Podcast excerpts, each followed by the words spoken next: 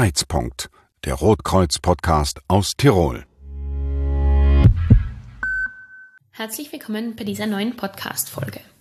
Mein Name ist Madeleine Ostermann. Ich war einige Jahre im Rettungsdienst, bin Teamleiterin bei der Team Österreich-Tafel, bin Erste Hilfe-Lehrbeauftragte und Podcast-Co-Host. Der heutige Podcast handelt von der passenden Jacke. Vielleicht hast du sie schon an, vielleicht hast du sie schon gesehen auf diversen Social-Media-Plattformen. Kurz zur Erklärung.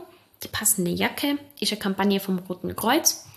Der Sinn dahinter ist es, dass man neue Freiwillige für den Rettungsdienst und auch für andere Leistungsbereiche gewinnen kann. Falls du dich dafür interessierst, im Internet unter www.passendejacke.at kannst du dir alles anschauen und wirst auch zur richtigen Bezirksstelle weitergeleitet. Das Rote Kreuz hat natürlich schon einige Freiwillige. In Österreich sind es ca. 74.000 Freiwillige, die wir haben. Natürlich braucht man immer mehr. Das heißt, unsere Leistungsbereiche bauen wir natürlich stetig aus. Es gibt immer mehr Nachfrage auch. Das heißt, wir brauchen natürlich auch das Personal unbedingt. Und kurz zur Erklärung, also das Rote Kreuz, das beruht eigentlich auf drei Säulen. Das sind einmal die hauptberuflichen Mitarbeiter und Mitarbeiterinnen, dann Freiwillige und die Zivildiener. Zu den Freiwilligen, da zählen auch die Teilnehmer und Teilnehmerinnen des Freiwilligen Sozialen Jahres dazu.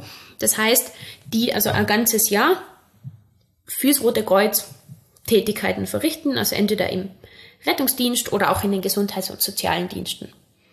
Jede Säule ist wichtig für das Konstrukt Rotes Kreuz, weil jede Säule ihren Beitrag dazu leistet, dass das Ganze funktioniert.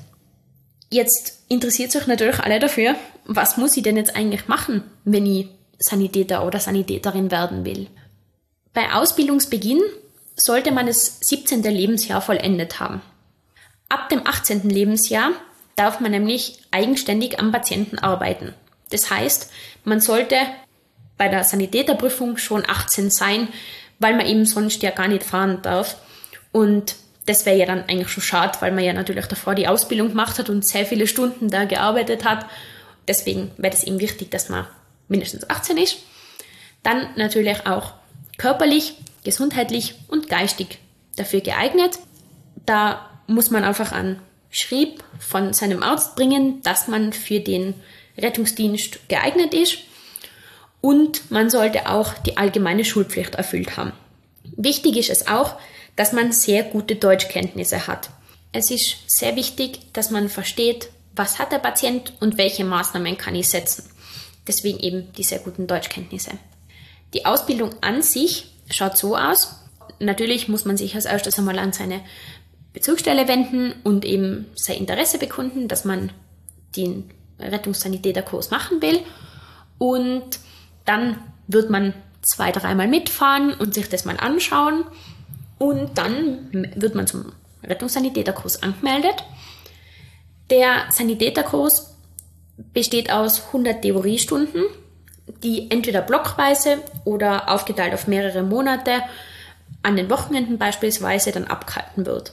Natürlich kann man jetzt, je nachdem, was man arbeitet oder ob man das nur nebenzu macht, nicht unter einem Mal das blockweise machen. Deswegen gibt es eben verschiedene Arten von Kursen. Informiert euch da einfach bei eurem Ausbildungsreferenten, der findet den geeigneten Kurs für euch. Die 100 Theoriestunden sind dann eben die theoretische Grundlage für die Praxisstunden. Das heißt, natürlich müsst ihr euch auch ins Auto setzen und am Patienten eben arbeiten. Das sind 160 Stunden. Die müsst ihr entweder am Rettungstransportwagen oder am Krankentransportwagen machen. Und wenn ihr das alles erledigt habt, das dauert natürlich seine Zeit, dann heißt lernen, weil dann muss nämlich nur die Rettungssanitäterprüfung abgelegt werden. Die ist eine kommissionelle Prüfung, besteht aus zwei praktischen und zwei theoretischen Aufgaben bzw. Fragen. Und wenn ihr die dann geschafft habt, dann seid ihr fertiger Rettungssanitäter und dürft auch am Rettungsauto mitfahren. Wenn ihr über Bezirksstelle kommt, ist der Kurs für euch kostenfrei. Das heißt, natürlich müsst ihr im, oder solltet ihr im Gegenzug dazu auch am Rettungsauto fahren. Aber so kostet er eben nichts für euch. Für die Zivildiener gilt genau das Gleiche. Man kann natürlich in Rettungssani-Kurs einfach nur aus Interesse machen, beziehungsweise weil man es auch für irgendwas anderes braucht. Da ist er nicht kostenfrei. Als externer oder externe, die den Rettungssanitäterkurs macht, muss man 1850 Euro inklusive Umsatzsteuer zahlen. Und dann kann man das aber genau gleich machen und eben seine Praxisstunden dann dementsprechend in irgendeiner Bezirksstelle in der Nähe. Falls du die für die Ausbildung als Rettungssanitäter interessierst, dann frag doch einfach mal in deiner Bezirksstelle nach. Also mitfahren kann man immer mal und sich das mal anschauen. Natürlich begrüßen wir auch gern angehende Zivildiener bei uns. Es ist für uns total nett, wenn wir euch mal vorher kennenlernen und schon mal wissen, wie seid ihr so. Also wir freuen uns immer auf Besuch und natürlich auch, wenn ihr einmal davor mitfahrt. Guter Tipp auch vielleicht für die, die jetzt dann oder die schon gerade Matura gehabt haben und vielleicht auch noch nicht so ganz wissen, was sie machen sollen. Fahrt einfach mal mit, vielleicht gefällt es euch oder macht ein freiwilliges soziales Jahr bei uns. Es ist auf alle Fälle ein Mehrwert, wenn man das macht. Es hat auch ein paar Fragen aus der Community gegeben, die gern beantworten wird. Und die erste Frage ist, wie lange dauert die Ausbildung zum Rettungssanitäter bzw. Rettungssanitäterin und wie alt muss man sein? Die Ausbildung zum Rettungssani dauert je nach gewähltem Kurs circa drei bis sechs Monate. Ich habe davor schon erwähnt, es gibt den blockweise oder aufgeteilt auf mehrere Wochen und Monate. Macht es einfach so, wie euch der Kurs gut passt. Und das Alter haben wir auch schon erwähnt, also mindestens 18 bei der Prüfung. Die nächste Frage ist, wie verkraften wir schreckliche Bilder? Natürlich hat der Rettungsdienst auch mal Sachen, die nicht so schön sind, aber auch Sachen, die sehr positiv sind. Wenn mal was passiert, das nach dem eigenen Ermessen schrecklich ist, dann kann man entweder mit Kollegen drüber reden. Natürlich bleibt da alles soweit geheim. Das heißt, es werden natürlich keine Namen, keine Wohnorte und so weiter weiter erzählt, sondern es geht wirklich nur dann um die Sache an sich. Wir sind natürlich da sehr, also an die Verschwiegenheitspflicht gebunden und deswegen verraten wir da nichts weiter. Es gibt auch Kollegen, sogenannte Peers, die man kontaktieren kann, wenn ein belastender Einsatz war, mit denen man dann einfach drüber reden kann.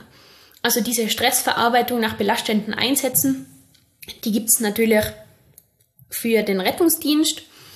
Ihr kennt vielleicht eher das Kriseninterventionsteam. Das ist allerdings für die Angehörigen der Patienten und jetzt nicht für die Rettungssanitäter an sich. Natürlich sehen Rettungssanitäter oft einmal solche Sachen und dem einen tut es halt mehr und dem anderen weniger. Das heißt aber nicht, dass der oder die ein oder andere der bessere Sanitäter oder Sanitäterin wäre, sondern einfach nur, was einen selbst belastet und über das sollte man natürlich sprechen. Also man sollte nach seinem Dienst, auch wenn es nur ein bisschen nachwirkt, was da passiert ist, aber nie irgendwie rausgehen und alles hinterfragen. Also es ist schon wichtig, dass man darüber sprechen kann. Die nächste Frage ist, wie die Dienststellen aussehen. Also äh, Dienst am RTW, also Rettungstransportwagen, dauert zwölf Stunden und man kann entweder Tag- oder Nachtdienst machen. Das kann man sich aussuchen. Müsst halt in eurer Bezirksstelle nachfragen, wie das da so handhabt wird. Natürlich auch Samstag, Sonn- und Feiertagsdienste und man sollte auch regelmäßig Dienst machen. Das braucht es, damit man in der Übung bleibt. Und deshalb ist es wichtig, dass ihr, ich sag mal, ein, zweimal im Monat circa an Dienst am Rettungsauto versehen könnt. Nächste Frage aus der Community. Geht das Ganze auch berufsbegleitend? Ja, das geht. Es gibt Sani-Kurse, die man berufsbegleitend besuchen kann. Die dauern dann natürlich dementsprechend ein bisschen länger, weil man die meistens nicht blockweise gehen kann, sondern eben nur am Wochenende und deswegen dauern die immer ein bisschen länger.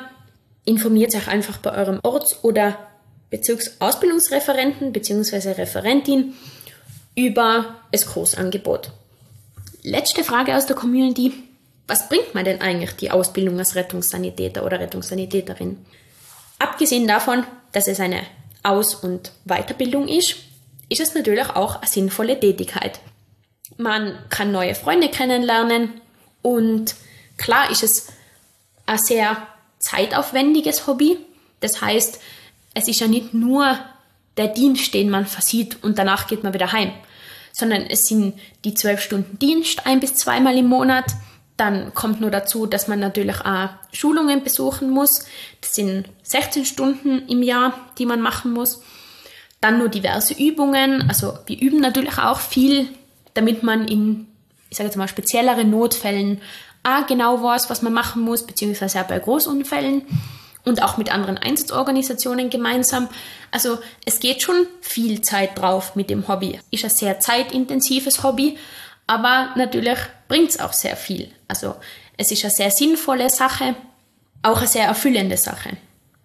Falls ihr Fragen zu dem oder irgendeinem anderen Thema habt, haltet einfach auf Social Media Ausschau nach unseren Fragenstickern und stellt da eure Frage rein. Vielleicht kommt ihr das nächste Mal dran.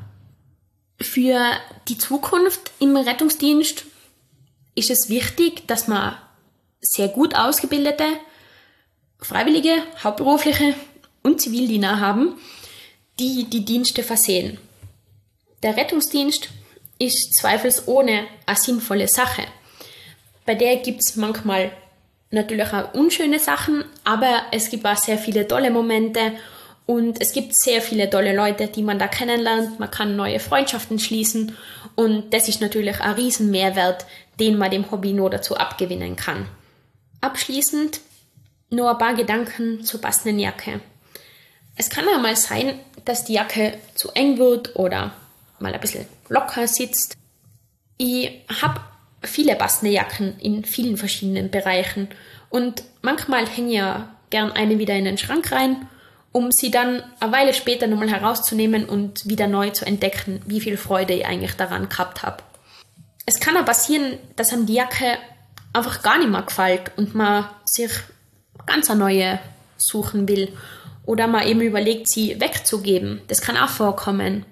Aber dann gibt es wahrscheinlich, hoffentlich, jemanden anderen, der die Jacke super findet und der sie dann umso lieber trägt. Mit diesen Worten ähm, darf ich mich für die heutige Folge von euch verabschieden. Schaut auf unseren Social Media Kanälen auf Instagram und Facebook vorbei und wir hören uns bei der nächsten Folge. Das war Kreizpunkt, der Rotkreuz Podcast aus Tirol.